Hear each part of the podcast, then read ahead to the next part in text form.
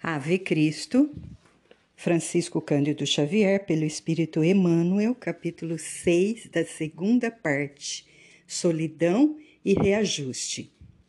O outono de 256 começava entre lutas e expectativas. No Império, então governado por Públio Aurélio Licínio Valeriano, elevado à púrpura do poder pelos seus brilhantes feitos militares, a decadência continuava.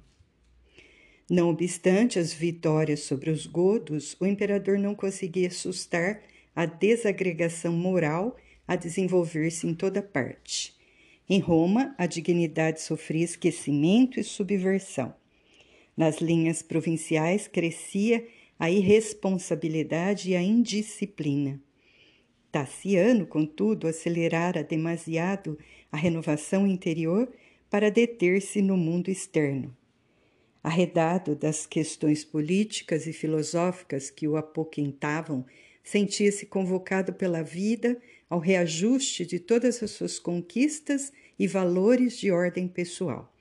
Novamente em Leão, onde a vida se desdobrava com as readaptações necessárias, não ignorava que de Roma não lhe faltariam dissabores imprevisíveis o suicídio de Helena e a moléstia do sogro, sem que ele pudesse revelar aos amigos a chave das explicações justas, criara-lhe uma atmosfera de antipatia e desconfiança. Encontrava-se por isso mais angustiado, mais sozinho. Chegara à vila com um pensamento obcecante a dominar-lhe o cérebro, o desforço contra Teódulo, Saberia despejar sobre ele todo o fel de indignação e desprezo que lhe vertia da alma. Interpelá-lo-ia com rigor e vingar-se-ia sem piedade. Contudo, de regresso, veio a saber que o representante de Opílio fora chamado por Galba à pressa, tendo seguido para a metrópole dois dias antes. Certo, a saúde de Vetúrio periclitava. Sentia-se, porém, duramente ferido para seguir ao encontro do sogro. Atreito às antigas tradições de orgulho em que plasmava, plasmar a própria vida, reconhecia-se estrangeiro no seio da família Vetúrio, que desde o berço lhe envenenava a vida. Preferia aguardar o desfavor e a hostilidade no campo de serviço a que se habituara desde a juventude temendo a intromissão de Galba, mandou reformar casinha que pertencera a Basílio e embelezá-la, única propriedade que detinha em seu nome, e passou a viver ali, em companhia de Blandina, de Celso e de um velho casal de escravos, Servulino e Valéria, extremamente devotados a ele. A antiga servidora era o sustentáculo eficiente das lidas domésticas e o esposo convertera-se no professor competente das crianças. Quinto Celso, já iniciado por Lívia desde a meninice na arte da leitura, era aos onze anos um prodígio de memória e discernimento. Francamente cristão, despendia longas horas com Blandina, contando-lhe as histórias dos mártires do Evangelho e comunicando-lhe a fé ardente em Jesus. A filhinha de Tassiano ouvia maravilhada, encontrando imenso consolo naquelas conversações. Os sofrimentos de Lívia, o desaparecimento de Basílio, a morte de Helena, com as pomposas exéquias de que se fizera acompanhar, a enfermidade do avô e as graves preocupações paternas impuseram-lhe profundo abalo psíquico. Chorava sem motivo, padecia inexplicáveis insônias e não raro demorava-se no leito dias e dias, sob fortes crises de coração descompassado. A excursão em Neápolis perdera para ela os frutos de que parecia revestir-se. Diariamente pela manhã formulava com o pai a prece habitual a Cíbele, mas no fundo sentia que o seu pensamento passara a gravitar em torno daquele Cristo, amoroso e sábio, que se achava no centro de todas as observações do irmão adotivo. Não ignorando a aversão do genitor pelos cristãos, ela se abstinha cuidadosamente na presença dele de qualquer comentário tendente a magoar-lhe os princípios. Pouco a pouco, as opiniões e os apontamentos de Celso conquistaram-lhe a alma simples e sensível para a nova fé. O rapazinho, terminados os estudos e as tarefas de cada dia, ainda encontrava tempo para rápidas leituras do arquivo de Basílio que Tassiano conservava respeitosamente. Daí o benfeitor paternal, quando nos entendimentos costumeiros, quer nos passeios pelo campo, quer às refeições no triclínio, surpreender-se com as observações do menino, judiciosas e sensatas, nas quais, todavia, Quinto Celso evitava igualmente as menores referências ao cristianismo de maneira direta. Servolino não se esquecia de rogar às crianças o devido respeito às convicções do amo e assim os dois irmãos espirituais comungavam o mesmo idealismo e as mesmas esperanças na vida íntima, cimentando a fé que lhes irmanava os corações. Noite a noite viviam os habitantes da casinha do bosque, doces e abençoadas horas de música e alegria qual se conhecesse os traços psicológicos de Tassiano de longa data, Celso adquirira maneiras especiais de orientar a conversação. Certa feita, porque o patrício, desencantado, se queixasse das tragédias passionais do seu tempo, com aflição e desânimo, o jovem falou sutil: Mas, meu pai, o senhor não julga o mundo necessitado de uma ideia nova? uma ideia que penetre o sentimento da criatura, renovando-lhe o modo de pensar? Tassiano fitou espantado. Que entenderia Celso dos problemas da vida? Embora admirado, revidou firme: Não creio, meu filho. Nossas tradições e nossas leis são suficientes. Basta nos adaptemos a elas, de vez que as diretrizes estão prontas. Não admites que as divindades sabem reger nossas vidas? Sim, meu pai, ajuntou o pequeno pensativo. O senhor tem razão. Contudo, os deuses parecem tão longe. Dizem-nos que Júpiter garante o mundo em toda parte, que Ceres é protetora das colheitas, que Minerva dirige os sábios, mas não acha que precisávamos de alguém que, em nome dos deuses, viesse ao mundo conviver com os homens, vivendo-lhes as dificuldades e as dores? As divindades ajudam as pessoas de conformidade com os sacrifícios que recebem nos templos. Assim, a proteção do céu varia com a posição dos homens. Há quem possa levar aos santuários touros e aves, incenso e moedas. Entretanto, a maioria dos habitantes de uma cidade é gente pobre que apenas conhece o sacrifício e a servidão. O Senhor acredita que os escravos são deserdados do céu? Os que mais trabalham devem ser os menos favorecidos? O filho de Varro recebia semelhantes palavras pronunciadas com humildade e carinho por jatos de luz interior. Ele mesmo fora bem nascido, crescera bafejado pelo prestígio do ouro, contudo, as surpresas do destino, gradativamente, despojavam-no de todas as regalias e privilégios. A morte da esposa e o desagravo da parentela situavam-no à beira de total empobrecimento econômico. Aguardava do cunhado e genro o último golpe. Não tardaria, talvez, a conhecer a dolorosa condição dos homens sentenciados a subversiência na subalternidade e na sombra. Em semelhante curva da caminhada na terra, experimentava o sopro da adversidade, a enregelar-lhe o coração. Teria bastante fé nos dias incertos que se avizinhavam? As observações do filho adotivo acordavam-lhe na alma cruciantes, esses cruciantes pensamentos. Empalideceu ligeiramente e considerou: Sim, sim, as tuas ponderações são apreciáveis, Contudo, não podemos olvidar que a nossa existência permanece estruturada sobre os alicerces das classes. E recordando sábias interpretações dos antigos romanos, acrescentou: A sociedade é um corpo do qual somos partes integrantes. A cabeça içada sobre os ombros guarda a missão de raciocinar e decidir. As mãos e os pés foram feitos para servi-la.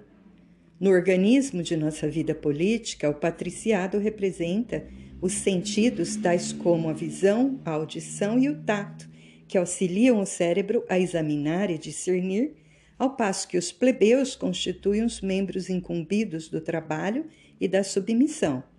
Não poderíamos inverter a ordem. O nascimento e a posição, o nome e a conquista são os pilares de nosso equilíbrio. O jovem sorriu com inteligência, obtemperou, fortemente inspirado. Mas a dor nos pés não é tão desagradável quanto a dor de cabeça? Uma ferida nas mãos não será tão incômoda quanto um golpe no rosto? Estou certo, meu pai, de que cada pessoa respira no lugar que a natureza lhe concedeu, mas todos os homens merecem respeito, felicidade e consideração entre si. Aceitando essa verdade, creio que se a fé pudesse operar em nós por dentro, fazendo-nos mais amigos e mais irmãos uns dos outros, a fim de que nós mesmos começássemos o serviço da bondade sem qualquer constrangimento, a harmonia do mundo seria mais perfeita, porque a fortuna dos felizes não seria perturbada pela desfortuna dos pobres o riso de alguns não seria prejudicado pelos gemidos de tantos. O viúvo de Helena meditou por momentos e concluiu: As tuas referências são interessantes e valiosas. Inegavelmente, para alcançarmos a realização a que te reportas, precisaremos no império de um grande reformador, um homem à altura de todas as nossas dignidades públicas provavelmente um filósofo tomando as rédeas do governo, sob a inspiração da bondade e do direito, saberia compreender as nossas necessidades comuns. Celso permutou com Blandino um olhar de inexprimível alegria e acentuou: Mas, papai, o senhor não acredita que esse renovador já tenha vindo? Tassiano compreendeu a velada alusão a Jesus Cristo Esboçou um gesto de enfado e modificou o rumo da conversação. Todavia, na solidão de si mesmo, refletia sobre os argumentos daquela criança que a devoção de Lívia lhe havia legado e que paulatinamente passava a lhe ocupar o coração como pequeno, mas seguro orientador. Várias semanas haviam transcorrido quando um correio de confiança da casa de Galba trouxe inquietantes notícias de Roma. Dignara-se Lucila escrever apenas à irmã, de modo a torturar o genitor com todo o fel de malquerença que lhe extravasava da alma. Exigia que Blandina fosse morar na capital do império, em sua casa, asseverando haver perdido a confiança no pai, que não quisera evitar o deplorável suicídio de Helena. Achava-se convicta de que ela procurara o próprio fim, constrangida pelo procedimento de Tassiano, que por anos consecutivos parecia recusar-lhe o carinho. Notificava que o avô, acamado entre a enfermidade e o túmulo, resolvera vender todas as suas propriedades nas Galhas para que a família se desvencilhasse de recordações amargas comunicando ainda que em breves dias o patrício Álcio Comínio entraria na posse da vila, que Teódulo não mais voltaria e que por isso lhe aconselhava mudança para Roma sem mais tardar. Aguardaria, porém, uma resposta clara a fim de incumbir Anacleta e outras servidoras dele constituírem o secto necessário em viagem. Rogava a remessa de joias e lembranças maternas para o seu tesouro afetivo e, por último, relacionava os interesses e as vantagens da transferência, enunciando a esperança de que Blandina por lá descobriria uma existência diversa, suscetível de curar-lhe todas as tristezas e abatimentos incompreensíveis. Tassiano leu a carta, mal afogando as lágrimas. Nunca poderia aguardar semelhante desacato. A decisão do sogro desfazer-se das terras significava que ele, o mais forte, significava para ele o mais forte rebaixamento de nível social. Entretanto, a miséria não lhe doía tanto quanto o ingrato conceito da filha. Lucila não possuía mais leve razão de feri-lo. Lembrou-se, contudo, de Quinto Varro, o genitor desvelado, que tudo lhe dera sem nada receber, e mais uma vez ponderou quão amargo lhe fora o caminho no mundo. Enxugou o pranto, recompôs a fisionomia e apresentou a mensagem à filhinha. Blandina não ocultou a revolta que as notícias lhe impunham e respondeu de imediato à irmã que não pretendia abandonar a companhia paterna enquanto vivesse. O emissário de Galba tornou à metrópole, conduzindo a curta missiva com todos os objetos do uso particular de Helena, e desde então, indevassável silêncio pesou nas relações familiares entre Lucila e o pai. Volvidos alguns dias, Álcio apossou-se da herdade, requisitando Servolino e a esposa, cujos serviços lhe pertenciam por direito de compra, e Tassiano, obrigado a contratar a cooperação de uma doméstica, assumiu, por sua vez, a tarefa de dos, educador dos filhinhos, porquanto não mais dispunha de recursos materiais capazes de satisfazer a todos os seus desejos. O inverno chegara ríspido. As árvores enregeladas, com a galharia desnuda, dirigia para o alto. Pareciam espectros a suplicarem o calor da vida. Meditabundo, observava Tassiano a natureza castigada, recordando o próprio destino. O frio da adversidade assediava-lhe o coração. Não fossem Blandino e Celso, frágeis rebentos da vida a lhe reclamarem carinho, e talvez se rendesse ao sofrimento moral até que a morte o visitasse por mensageira de paz e libertação. Todavia, a ternura e a confiança com que ele seguiam os passos refundiam-lhe as forças. Disputaria com os monstros invisíveis da sorte a fortaleza de si mesmo a fim de doar às duas crianças uma vida melhor que a dele. Renunciaria a todos os prazeres para que elas vivessem sempre livres e felizes. Quando a primavera tornou a paisagem do Ródano, encarou a necessidade de ausentar-se de casa na conquista de maior conforto doméstico. E pela primeira vez, qual havia acontecido ao próprio pai em outro tempo, percebeu Quão dura se fazia a existência para o homem que se propusesse conseguir com dignidade o próprio pão. A classe média não passava de perigoso e escuro corredor entre a planície miserável dos escravos e a dourada montanha dos senhores. Sacudido por aflitivas emoções, considerou os obstáculos que se antepunham entre ele e a vida de sua época. Entretanto, não lhe cabia recuar. Consultou diversos amigos, contudo, era difícil instalar-se em qualquer posição vantajosa sem a proteção dos altos dignatários da corte, e semelhante amparo se fazia agora inacessível para ele. A saúde da filha reclamava serviços assistenciais imediatos e isso demandava recursos crescentes. De tentativa a tentativa, em busca de trabalho decente, ocasiões surgiram em que invejou a sorte dos ferreiros e dos gladiadores humildes que podiam beijar os filhinhos cada noite, orgulhosos e felizes, dentro da simplicidade que eles assinalavam a bênção de viver. Desesperado entre as necessidades domésticas e os obstáculos do meio, resolveu concorrer às corridas de bigas na disputa de prêmios pecuniários. Possuía dois carros leves e sólidos, bem como excelentes cavalos de tiro. Na estreia, foi atingido pelos olhares ridiculizantes de muitos daqueles que, na prosperidade, lhe frequentavam o ambiente doméstico. Diversos companheiros da véspera orgulhosamente lhe recusaram as saudações usuais, ele observando a participação em atividades plebeias, mas tanto engenho e tanta destreza demonstrou nas corridas que em breve se fez o favorito de inúmeros apostadores. Admirado por alguns e ironizado por muitos, o filho de Varro algo encontrara em que prendera a atenção.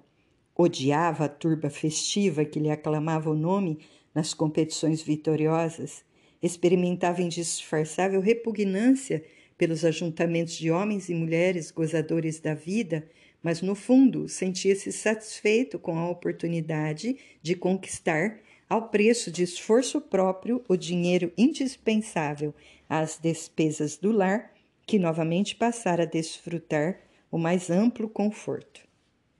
Contratara competente professor para os jovens e a vida transcorria em casa numa abençoada atmosfera de paz, somente perturbada pela precária saúde de Blandina, que jamais pudera refazer-se de todo. Doente e abatida, a menina via o tempo escoar-se sob o carinho inexcedível de Tassiano e de Celso, qual se fora um anjo enfermo, prestes a desferir o voo para o paraíso. Por mais fosse conduzida pelas abnegadas mãos paternas aos passeios no rio ou na floresta, nunca mais lhe assomaram à face as cores róseas e sadias da infância.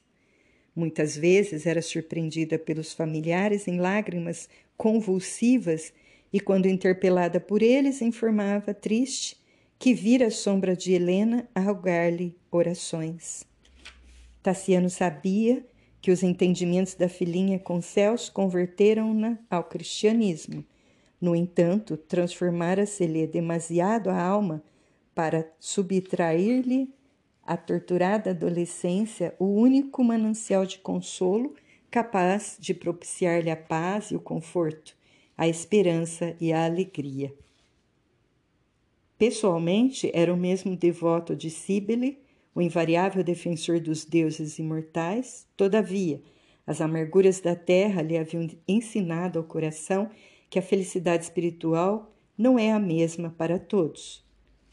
Dois anos correram apressados. Celso, robusto e bem disposto, era agora valioso companheiro do pai adotivo, cooperando nos trabalhos da pequena cavalariça, mas Blandina piorara sensivelmente. Se a jovem tentava qualquer número de harpa ou de canto, longos acessos de tosse obrigavam-na a interromper-se. O pai, agoniado, não poupava sacrifícios para restabelecer-lhe a saúde, mas a natureza parecia condenar a doente a infindáveis padecimentos.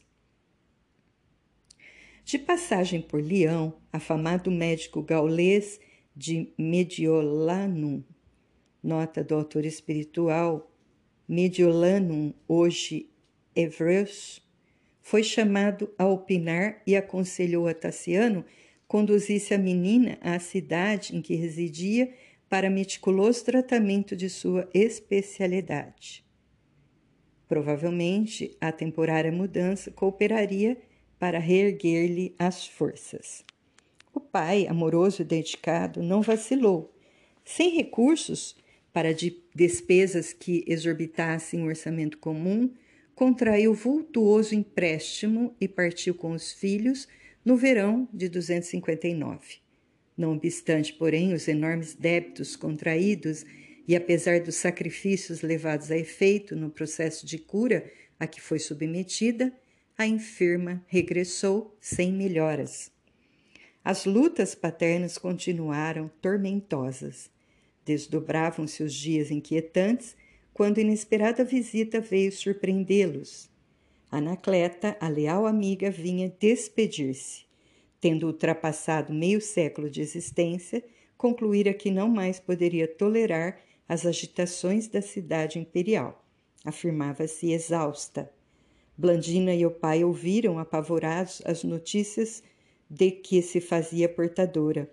O velho Pílio morrera, atormentado por grandes pesadelos, no inverno de dois anos antes, e Galba, talvez entediado dos excessos a que se rendera durante toda a vida, tentara mudança para a campanha, no que for impedido pela esposa, cada vez mais ávida de emoções e de aventuras. Lucila, desde a morte de Helena, quando se afastara em definitivo da influência do antigo lar, parecia tomada por incompreensível fome de prazeres. Assim é que, enquanto o marido se retirava para o campo, confiava-se à perniciosa influência de Teódulo, que fixara a residência no palácio de Vetúrio, qual se lhe fora afeiçoado familiar. O intendente acompanhava-a em múltiplas festas e favorecia-lhe afeições ilícitas, até que um dia, apanhado de surpresa por Galba em posição equívoca, no tálamo conjugal, foi por ele apunhalado sem comiseração cometido o crime que, como tantos outros passara despercebido das autoridades bem subornadas, o irmão de Helena acamou-se delirando. Por alguns dias, ela própria, Anacleta, velara por ele, mas, fatigada, obedeceu às instruções da dona da casa, que lhes recomendava descanso. Na primeira noite, contudo, em que se entregou ao repouso, na câmara que lhe era própria, Gal Galba faleceu misteriosamente, asseverando algum, algumas escravas de confiança em surdina que o amo fora envenenado pela própria mulher com uma tisana preparada por ela mesma. Tassiano e a filhinha choraram essas desgraças. A perda moral de Lucila aterrava-os. Insistiram com a velha amiga para ficar, entretanto, a devotada servidora confessou que se fizera cristã e desejava solidão para reconsiderar o caminho percorrido.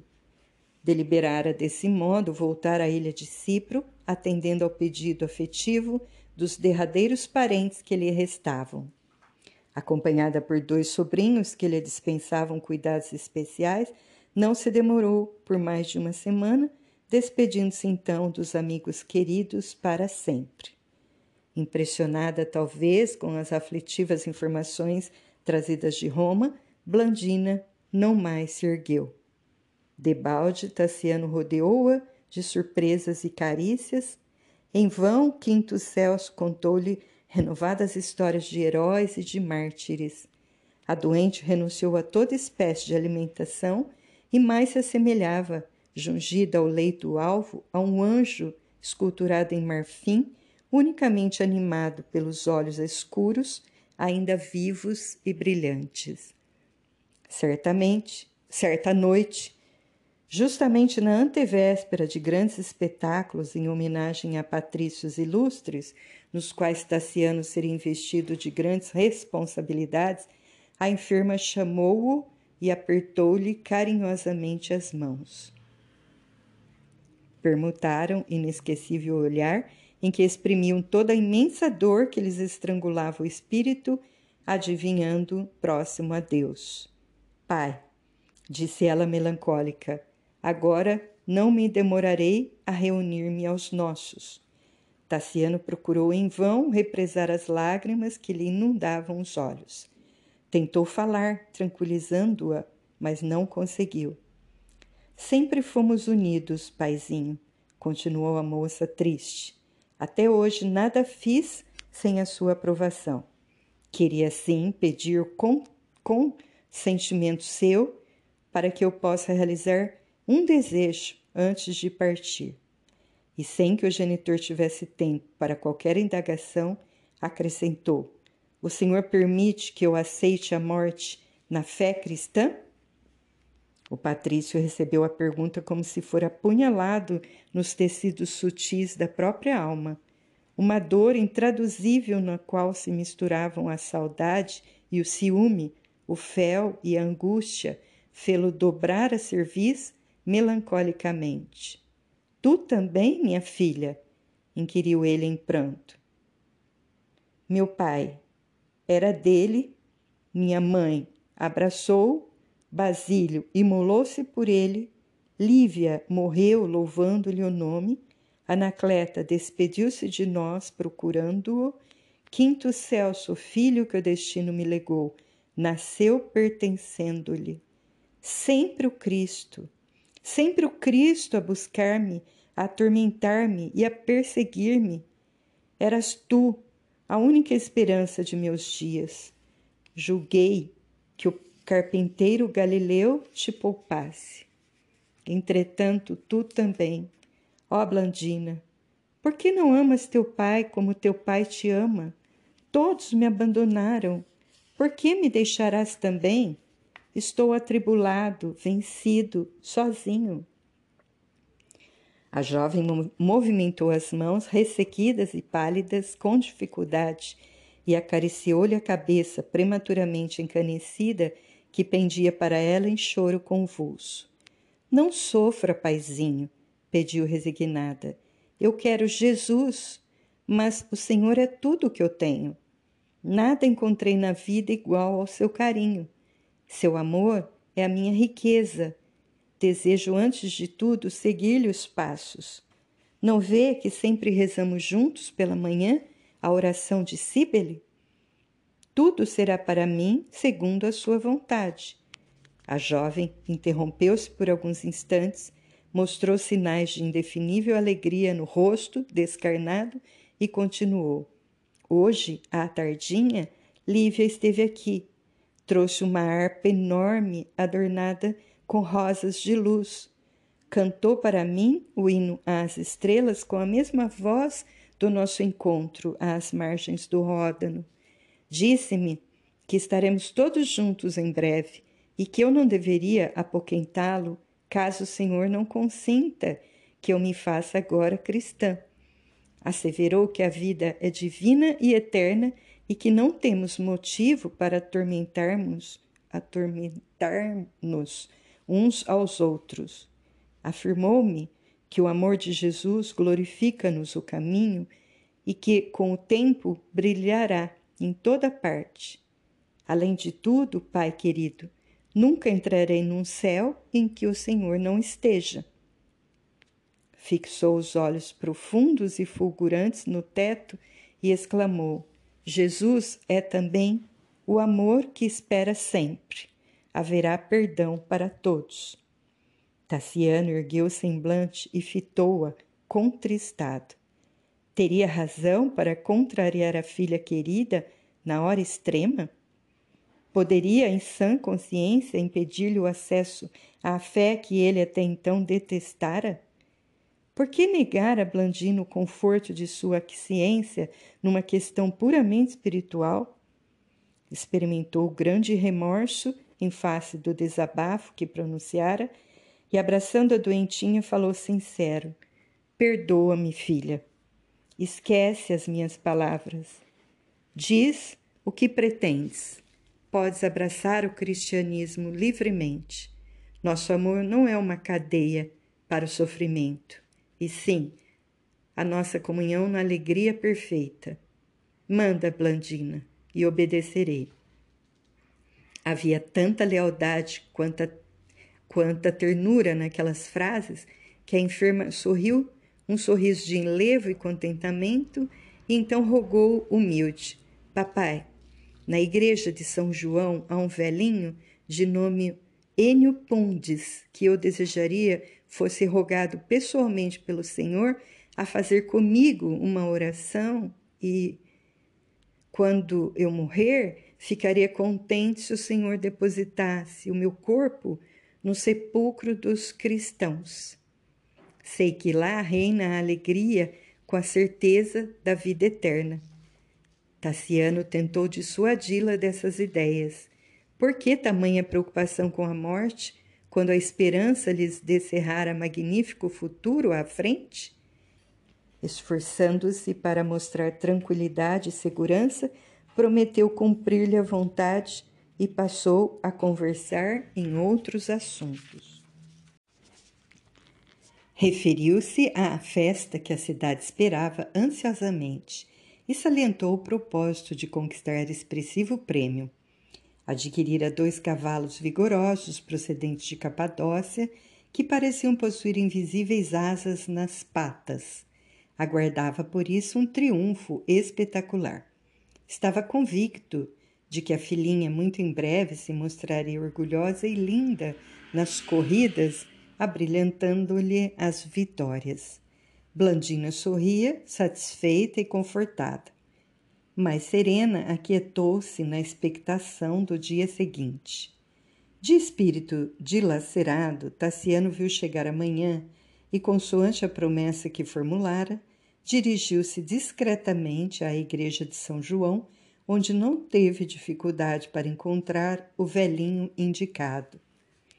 Com cerca de 80 anos, curvado e trêmulo, Enio Pudens, o mesmo companheiro de Quinto Varro, quando este se fizera conhecido por sucessor de Ápio Corvino, ainda trabalhava.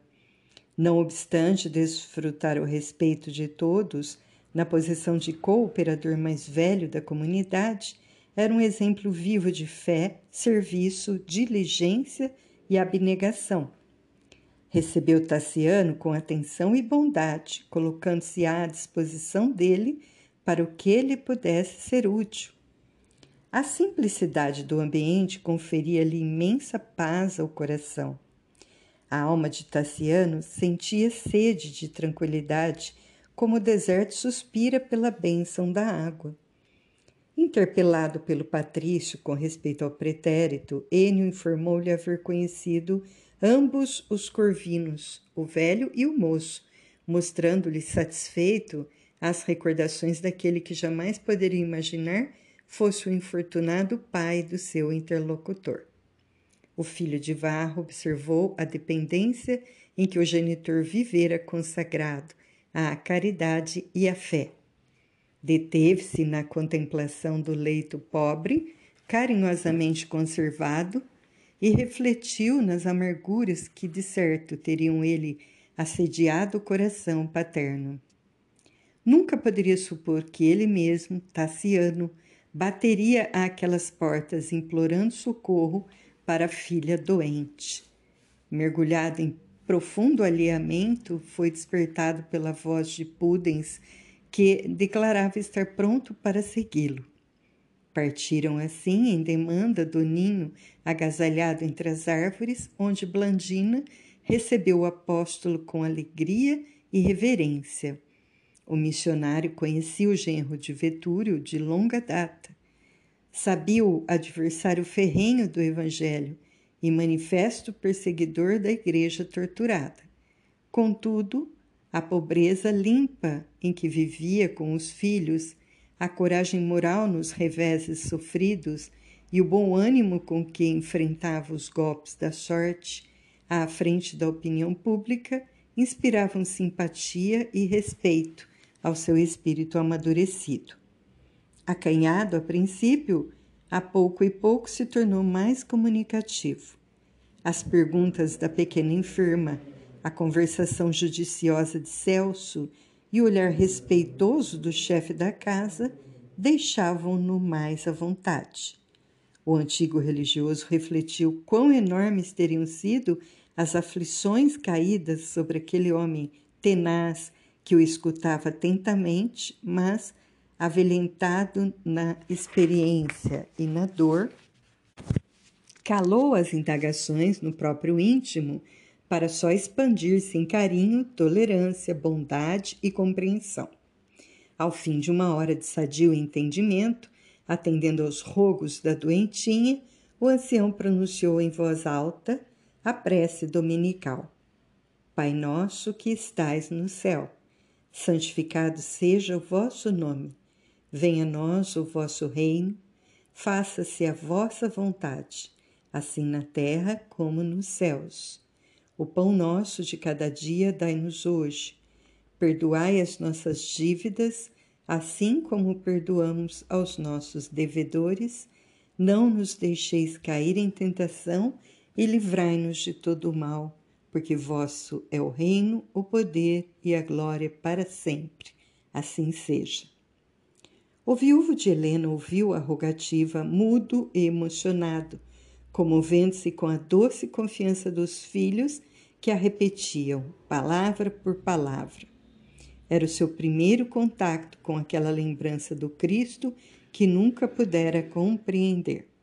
diante daquele quadro constituído por um velhinho que nada mais esperava do mundo senão a paz do túmulo, e por duas crianças que se achavam investidas do direito de tudo aguardarem da terra, identificados na mesma vibração de alegria e de fé, não pôde impedir que o pranto lhe umedecesse os olhos. Ouviu com respeito inexcedível todos os apontamentos do hóspede e, quando Enio se despediu atencioso, rogou-lhe não lhe esquecesse os filhos. Blandina e Celso eram cristãos fervorosos e ele, na posição de pai, não lhes contraria, contrariaria os sentimentos. A enferma fitou jubilosa.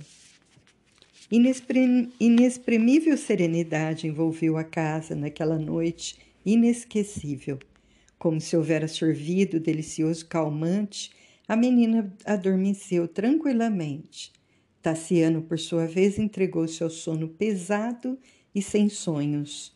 Ao amanhecer do dia seguinte, contudo, acordou com indefinível tristeza a turbar-lhe o íntimo. Recordou que a filha, na véspera, assumira compromisso moral com a nova fé e, por isso, sozinho procurou a imagem de Cíbele, existente num oratório particular anexo ao quarto de Blandina. Pela primeira vez, depois de muitos anos, repetiu a sós, consigo mesmo, a sua rogativa habitual à grande mãe. Nunca se vira imerso em tamanho frio espiritual. Jamais se sentira tão angustiosamente só. Guardava a impressão de que ele era o único oficiante vivo num templo de deuses mortos. Ainda assim, não renunciaria à fé pura da infância. Amaria Cíbele, cultuaria Baco e esperaria por Júpiter, o grande senhor. Não podia modificar-se. Orou em lágrimas e, depois de abraçar os filhos, dirigiu-se para o circo, onde prepararia o carro de sua propriedade para as corridas da tarde. Mais tarde voltou ao lar para leve refeição e, não obstante registrar os padecimentos de Blandina, singularmente agravados, tornou à cidade para o grande prélio. No limiar do crepúsculo, o local regurgitava de gente. Liteiras enfileiradas davam notícia da expressão aristocrática da festa. Bigas e quadrigas desfilavam à pressa aqui e ali. Músicos disfarçados em faunos tangiam cítaras e trompas, alaúdes e pandeiros, animando a turba que não se fatigava na reprodução de urros selvagens. Cortesãs, admiravelmente trajadas e bacantes, recendendo aromas perturbadores, matronas e virgens de Roma e das Galhas, exaltadas e seminuas, gritavam os nomes dos favoritos. Tassiano contava com a simpatia geral. Tão logo formou a linha inicial da competição, viu-se aclamado por centenas de vozes que partiam não somente do povo, mas também das galerias de honra onde se acomodava o pró-pretor com seu vasto séquito vistoso e farfalhudo. Naquele dia, contudo, o predileto da multidão parecia surdo e indiferente. De pensamento voltado para a filha bem-amada, a debater-se com a morte, não esboçou o mínimo gesto de reconhecimento na direção da massa que o saudava delirante. Ao sinal de largar, afrouxou as douradas rédeas e os cavalos fogosos dispararam. O candidato à vitória, porém, não se sentiu seguro como de outras vezes. Depois de alguns instantes de galope desenfreado, notou que a cabeça como se, se desequilibrara nos ombros. Esforçou-se para retomar o comando da biga a desvairar-se veloz, mas turvou-se-lhe a visão repentinamente. Deixou de escutar os gritos da massa frenética, guardando a impressão de que um vazio se lhe formara no cérebro e, incapaz de controlar-se, inclinou-se para frente, apoiando-se nas bordas do carro, sem domínio. Os animais, contudo, plenamente desarvorados, atiraram o veículo contra a enorme coluna de um dos arcos ornamentais da pista, convertendo-o em pedaços. Colhido então de imprevisto, Tassiano sofreu tremenda queda, indo arrojar-se de encontro aos ferros retorcidos que lhe feriram o frontal, ofendendo-lhe seriamente os olhos. Ante a gritaria da multidão, alguns servidores dos jogos públicos depressa o socorreram, retirando-o em sangue. O valoroso campeão achava-se desacordado, e enquanto dois prestimosos escravos o reconduziam cuidadosamente de retorno à casa, as mesmas vozes que antes o aplaudiam apulpavam-no agora com ditérios e ingratas observações. Os jogadores que haviam perdido importantes apostas voltavam-se desapontados contra o ídolo da véspera. O patrício, ainda incapaz de raciocinar, embora já pudesse gemer, foi colocado no leito sob um angustiado olhar de Quinto Celso. O rapaz esmerou-se por ocultar o acontecimento doloroso à Blandina e prestou ao pai adotivo os serviços assistenciais ao seu alcance. Reconhecendo-se, porém, infinitamente só para resolver por conta própria, valeu-se do cavalo que costumava servi-lo e correu ao abrigo dos cristãos. O velho Enio ouviu-lhe as notícias compadecidamente. Recambiou Celso ao lar e tomou um carro para acudir ao ferido. Em pouco tempo assumia a direção da casinha do bosque por força das circunstâncias.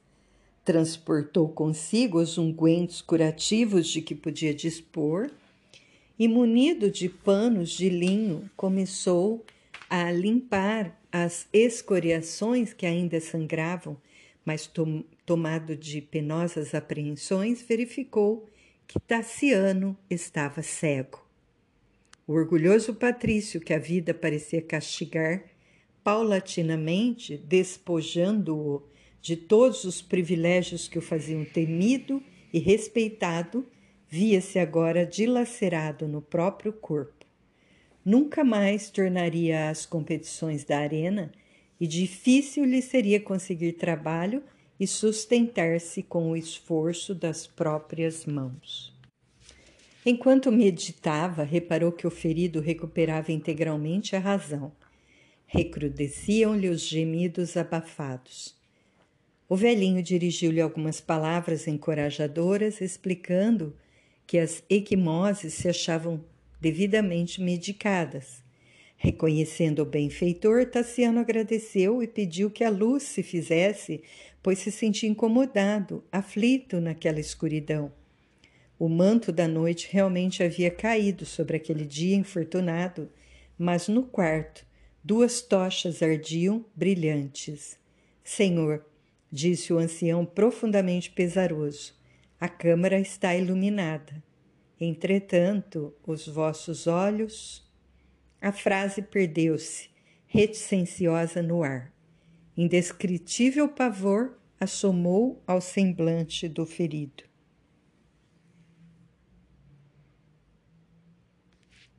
O filho de Varro levou as mãos à cabeça e compreendeu a extensão do desastre. Enio e Celso, que o seguiam ansiosos, acreditaram que o infortunado romano explodiria numa crise de exasperação e dor, mas o viúvo de Helena aquietara-se incompreensivelmente. Das órbitas apagadas e sanguinolentas, grossas lágrimas rebentaram abundantes, como se devesse dar informações de si mesmo ao filho e ao amigo, exclamou em voz comovedora. Comovedora. Estou cego, mas os deuses concedem-me ainda a graça de chorar. Em seguida, tateante trôpego, dirigiu-se à câmara de Blondina, pedindo a Enio que antes de entrar deixasse o quarto em sombra. Aproximou-se da filha, afagando-lhe os cabelos. A enferma deu-lhe notícia das dores que a atormentavam e, num supremo esforço, o pai consolou-a, rogando desculpas por haver tardado tanto. Velado pelas trevas, descreveu-lhe a festa da tarde. Contou-lhe que centenas de mulheres haviam mostrado trajes originais de grande beleza. O espetáculo fora magnífico Imaginou surpreendentes novidades para encanto da enferma que se habituara a receber-lhe as narrações do regozijo público.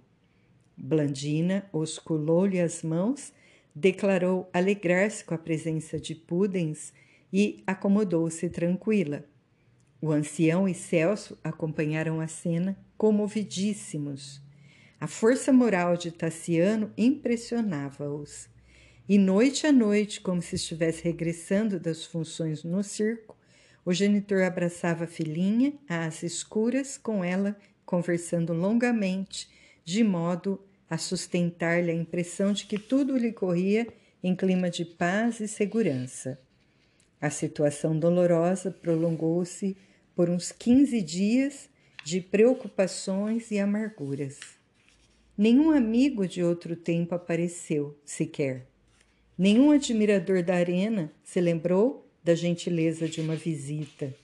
Somente o velho Pudens alimentou firme a amizade que passara a consagrar-lhes. Aliando-se ao jovem Quinto Celso, qual se fossem velhos amigos, providenciavam juntos a solução de todas as necessidades domésticas, aliviando Tassiano tanto quanto lhes era possível. O rapaz devotou-se ao pai adotivo com admirável carinho. Substituía-o em todas as atividades caseiras, lia-lhe os livros prediletos, descrevia-lhe a paisagem, rodeava-o de ternura. Com assentimento do chefe da casa, Enio passou a dormir na residência singela, atento à posição de Blandina, que reclamava assistência cuidadosa. Aquela flor de bondade meiguice emurchecia lentamente ao sopro da morte. Com efeito, numa noite fria e nublada, piorou de repente. O ancião compreendeu que o fim havia chegado e rogou que Tassiano viesse rápido abraçar a filha para que lhe não faltasse o conforto da presença paterna à hora extrema. Tassiano, depois que ficara cego, julgou não sofreria tanto com a perda de Blandina, cuja feição lhe constituía inapreciável tesouro, e pensava: não seria mais justo alegrar-se por vê-la exonerada do encargo de suportar-lhe as provas rudes? Por que conservá-la presa a um inválido? Como rejubilar-se na expectativa de senti-la escravizada à pobreza e à miséria? Contudo, aquele apelo dentro da noite alta tivera sobre ele o efeito de uma punhalada mortal. Acudiu aflito, cambaleante. Sentou-se no leito humilde e, auxiliado por Enio, acariciou a agonizante que não mais lhe ouvia as palavras de amor e chamamento. Apertou-a de encontro ao peito, qual se desejasse prendê-la ao próprio corpo, mas como se apenas lhe esperasse o calor reconfortante, Blandina repousou, enfim, com a placidez de um anjo que adormece. Desesperado, o filho de Varro gritou, desconsolado, desferindo amargas lamentações que se perdiam no seio da noite. No dia seguinte, sob o patrocínio de Pudens, os funerais foram efetuados como a jovem desejara. O infortunado genitor, apoiando-se agora no filho adotivo, não obstante em desacordo íntimo com os cristãos, acompanhou os despojos da jovem e permaneceu nas dependências da igreja, sem coragem de voltar à antiga casinha. Agarrado à memória da filha, mandou fazer uma lápide de mármore, da qual se destacavam em alto relevo dois corações entrelaçados com a formosa inscrição: Blandina vive. Amparado por Celso, ele mesmo quis ajudar a colocação da lembrança sobre o túmulo singelo e, ao término do serviço, tateou a legenda expressiva, fez o gesto de quem se abraçava ao sepulcro e, em seguida, suplicou ajoelhado: Blandina, filha querida, de onde estiveres, sê de novo a minha luz. Estrela, acende teus raios para que eu possa caminhar.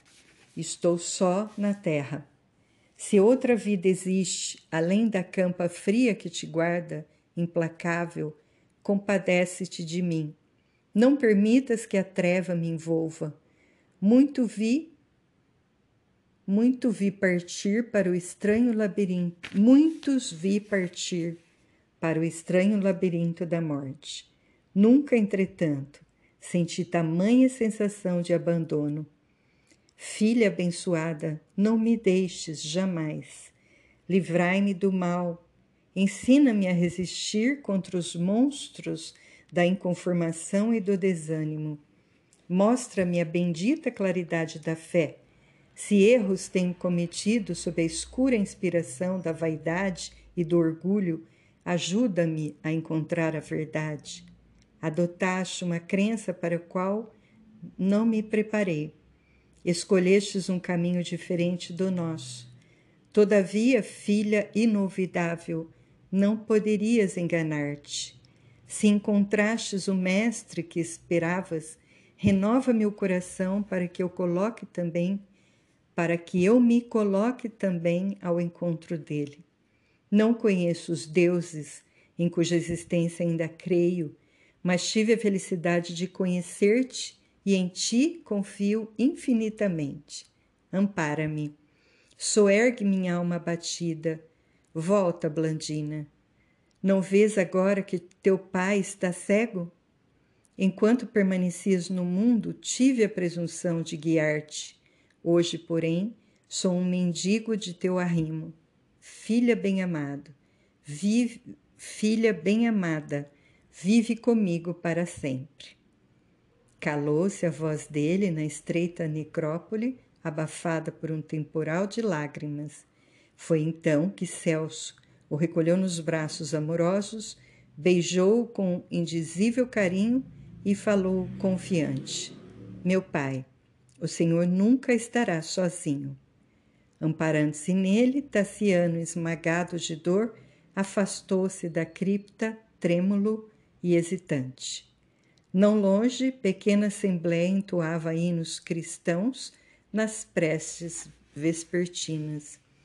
O desventurado cego, apesar de haver encontrado ali o espontâneo acolhimento dos aprendizes do Evangelho, reconhecia que a sua existência não podia encerrar-se naquele santuário de princípios diversos do dele e concluiu que o destino inexorável o convidava a caminhar.